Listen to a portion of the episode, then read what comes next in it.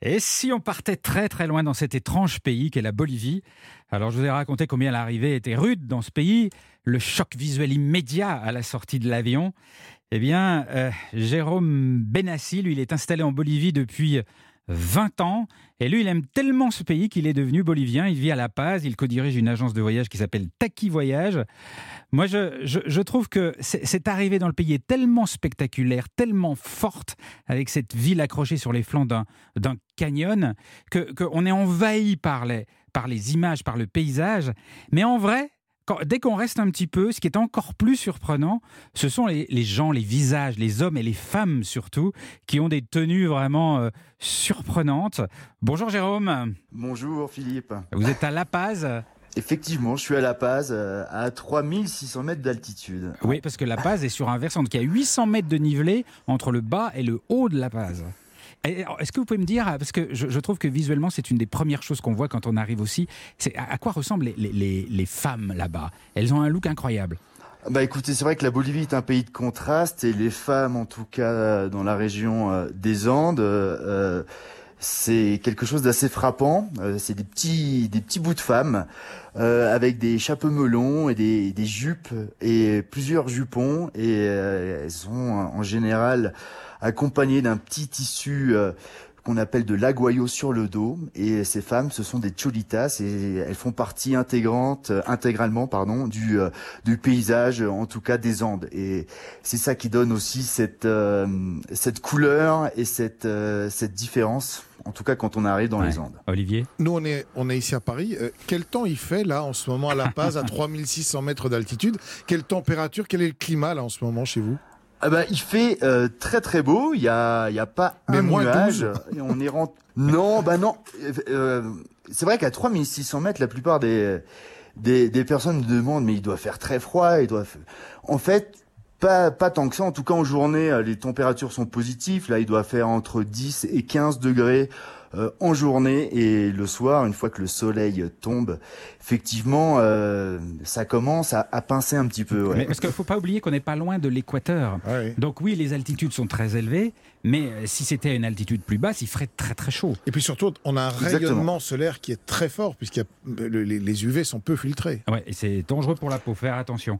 Et, il faut mettre beaucoup de crème, effectivement. moi, moi, je dis souvent que c'est le, le, dernier Far West, et quand on va profond dans le pays, la Bolivie, il y a des endroits improbables, complètement desséchés par le vent, le froid, l'altitude, où il y a très peu de visiteurs qui vont, et où les gens d'ailleurs n'ont parfois pas l'habitude de voir des étrangers, de voir du monde qui passe.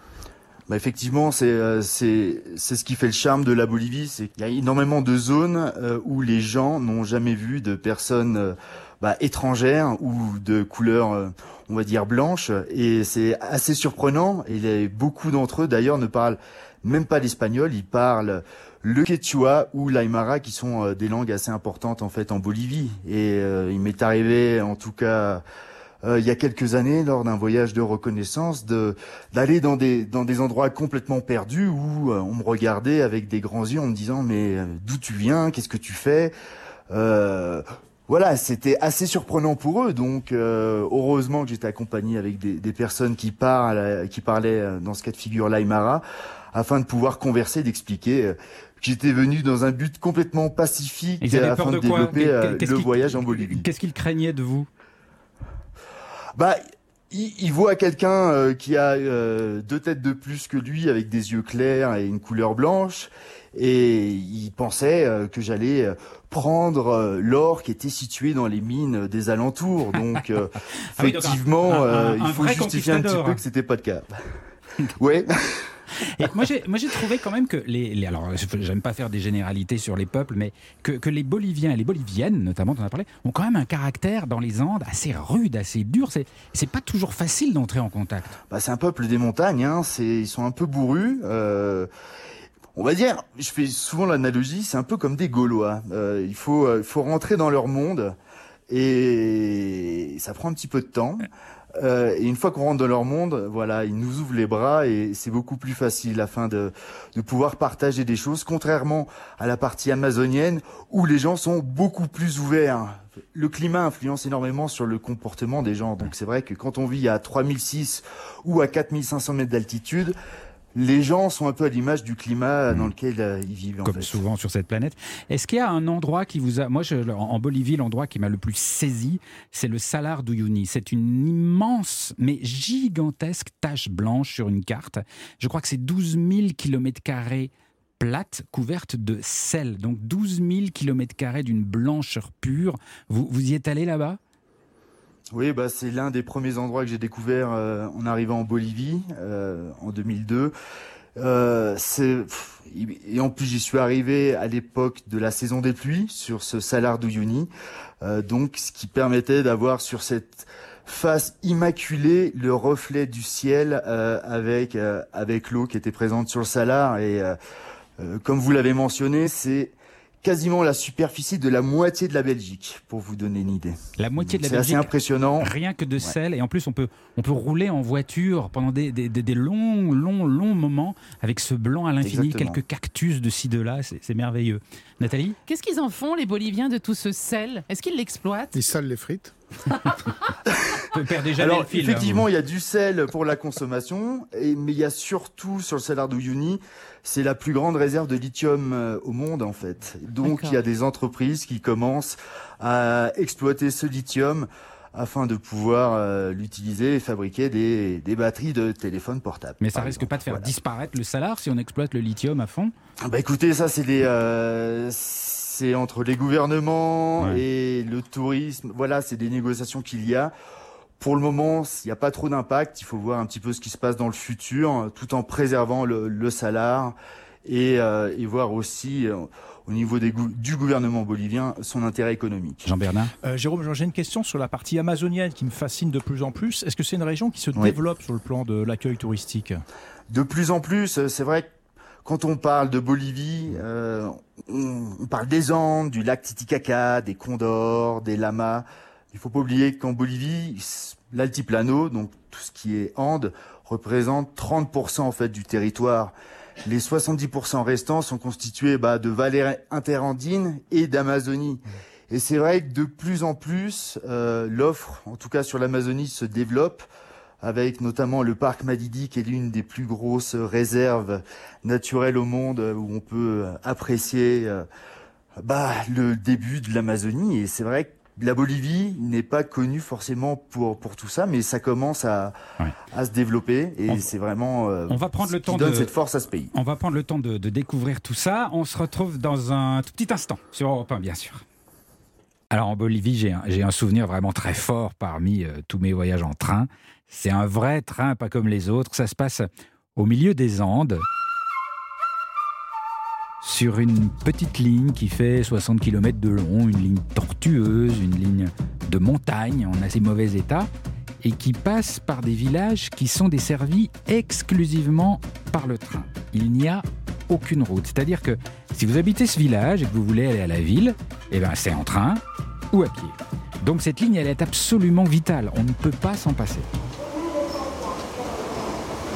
Alors donc je suis allé à la gare pour prendre ce train et quand je l'ai vu, c'était une surprise parce que au premier coup d'œil, on voit pas un train, on voit un bus, un vieux bus Mercedes des années 80, un bus mais sur des rails avec des roues de train, un bus bricolé. À l'intérieur, rien n'a changé, on a laissé le volant qui donc tourne dans le vide, forcément. Et puis le siège du conducteur est resté le même avec un levier de vitesse au sol. C'est donc une sorte de bricolage ferroviaire totalement improbable. Et en discutant avec le, conducteur, je me rends compte qu'il est quand même assez fier de son joujou. Il est même en train de l'astiquer comme une, une voiture neuve, parce que chacun sait dans cette région que c'est un petit trésor. Le perdre serait une catastrophe. Il est l'engin qui permet d'aller chercher des vivres, d'aller voir le médecin en ville, de transporter les marchandises à vendre au marché. Bref, il est indispensable à la vie. Alors les voyageurs commencent à arriver. Très vite, euh, ce bus caril, c'est comme ça qu'ils l'appellent là-bas, est, bondé. L'engin démarre et là, le son est assez étonnant.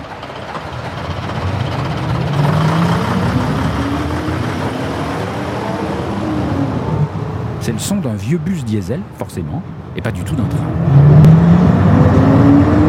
On part, ça se coupe pas mal.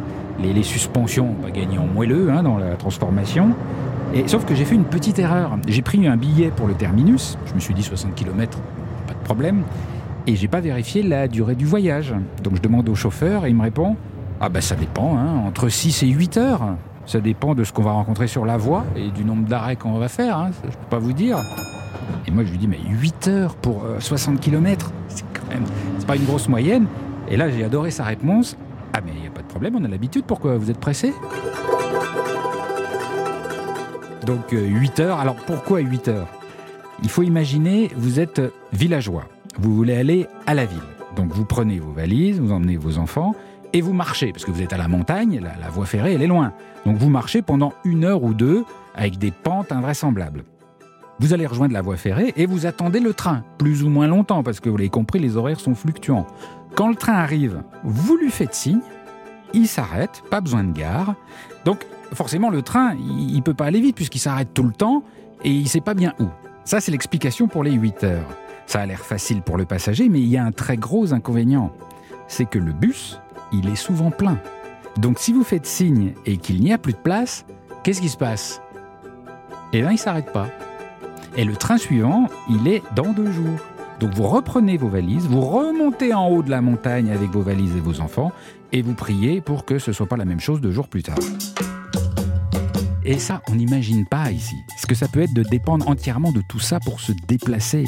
Et je vous assure que quand on a connu le bus de Bolivie, on ne râle plus chez nous quand le train a 15 minutes de retard. Et je peux vous dire aussi que ce qui m'a touché, c'est l'amour de tous les habitants et notamment du conducteur pour ce train. Au début, pour moi, c'était juste un vieux bus bricolé. Mais pour le conducteur, il y a quelque chose de très fort. C'est même pas seulement la technique qui lui plaît, c'est rendre service, c'est faire de son mieux pour aider les membres de toute sa communauté et avoir la conviction avec son vieux bus carril qu'il est un rouage essentiel. Et ça, c'est très très touchant. Et si on partait sur Europe 1 Deux heures d'évasion avec Philippe Googler. Et c'est vrai que la relation au temps en Bolivie n'est pas tout à fait la même que chez nous. Euh, J'ose pas imaginer s'il il fallait attendre deux jours en métro. Vous imaginez? Ah, Après avoir pas. gravi la montagne, Oui, hein, oui. et puis être revenu. Mais bizarrement, j'ai l'impression quand même qu'attendre ou, ou faire là-bas ce qu'on appelle nous perdre du temps, c'est pas forcément grave. C'est pas le même lien. On est toujours en ligne euh, depuis La Paz en Bolivie avec Jérôme Benassi. Il y a une espèce d'aura boliviana, hein, c'est comme ça qu'on l'appelle là-bas. Oui, c'est vraiment, c'est l'heure bolivienne, effectivement. euh, en Bolivie, on ne pense pas euh, en distance, on pense en temps. Et euh, du fait bah, de, des trajets qu'on emprunte, des routes qui sont pas en bon état, des problèmes mécaniques, et je crois que ça, ça impacte toute la société, en tout cas une grande partie de la société, où un horaire n'est euh, pas forcément respecté et on vit avec. Euh, on peut nous donner un, un rendez-vous à, à une heure et généralement quand on arrive à l'heure, on attend. Donc euh, avec le temps, euh, je- on arrive un peu plus tard pour essayer de se caler avec tout le monde. Sinon, on commence à râler un peu trop. Voilà. Alors, et la, et la relation à la nature et la terre est très particulière. La, la- la- la terre-mère, c'est quelque chose là-bas. Effectivement, euh, la Pachamama, donc la déesse de l'abondance, est quelque chose de très très important euh, dans les Andes. Euh, c'est vraiment toute une philosophie de vie qui euh, bah, qui existe depuis bah, depuis des siècles, en tout cas en Bolivie, dans les Andes, puisque c'est tout un art de vivre. C'est je donne et je reçois donc assez régulièrement lors de festivités avant de avant de trinquer. Euh, nous versons un petit peu de, de bière ou de, du, de la boisson qu'on a pour faire une, une offrande à, à la déesse de la terre, à la Pachamama. Et Attendez, ça, ça, va intéresser Olivier. Vous voulez dire qu'avant de boire un coup, on met un petit coup de bière par terre pour, euh, pour célébrer Exactement. Bah, Ouais, quand faut mettre par terre. quand c'est du bon vin, c'est sympa. Ouais. Vous- vous- euh, Nathalie, vous avez une, une- une histoire Oh non, aussi. mais j'ai une, une bêtise là qui me passait dans la tête. Moi, j'avais envie de dire que je pensais tout de suite à, à Barba Mama, mais moi, j'en suis, je suis une blonde. hein, je suis restée à la famille des. Barba Mama, Mais de oui, la famille des Barba mais oui, ça m'a fait rire le nom comme ça. Je me suis. c'est pour ça que vous nous interrompez. Non, non, c'est vous qui m'avez donné la. Il y a Bar- tendu la perche, alors j'ai sorti ma. Et il y a bêtise. Barba Truc aussi. Ouais, ouais, Barbie Bulle et tout, voilà. Et- mais c'est vrai que dans les, les- les mineurs, par exemple, dans la- dans l'incroyable mine de, de Potosi, qui est une énorme mine d'argent en Bolivie, quand, quand vous les suivez dans la mine, eh bien régulièrement, il y a des offrandes, un paquet de cigarettes, une canette de bière, etc., pour la terre, pour qu'elle les protège, pour qu'elle leur délivre de l'argent, etc. C'est très important. Et finalement, c'est une forme de respect pour la nature. Exactement, bah c'est il faut offrir pour recevoir et c'est vraiment très ancré dans la culture euh, dans la culture andine en tout cas. Le leitmotiv de beaucoup euh, de, la manière de vivre et euh, c'est vrai que quand on va à la campagne et qu'on partage des moments avec des communautés avant de commencer les festivités il y a, y a, tout un, un, un process, un rituel en fait, qui où tout le monde verse quelque chose euh, par terre pour justement donner à la Pachamama parce que derrière elle va, elle va nous rendre encore mhm. plus de ce qu'on a donné. Très bien. merci beaucoup. Euh, merci beaucoup d'être avec nous depuis La Paz. C'est quand même pas tous les jours. On se retrouve dans un tout petit instant parce que il y a l'autre Bolivie, celle dont on n'a pas encore beaucoup parlé. On, a découvert la, la Bolivie des Andes, des montagnes, mais au pied des Andes, il y a l'Amazonie. Et là, on change complètement de décor et c'est dans quelques instants sur Europe 1.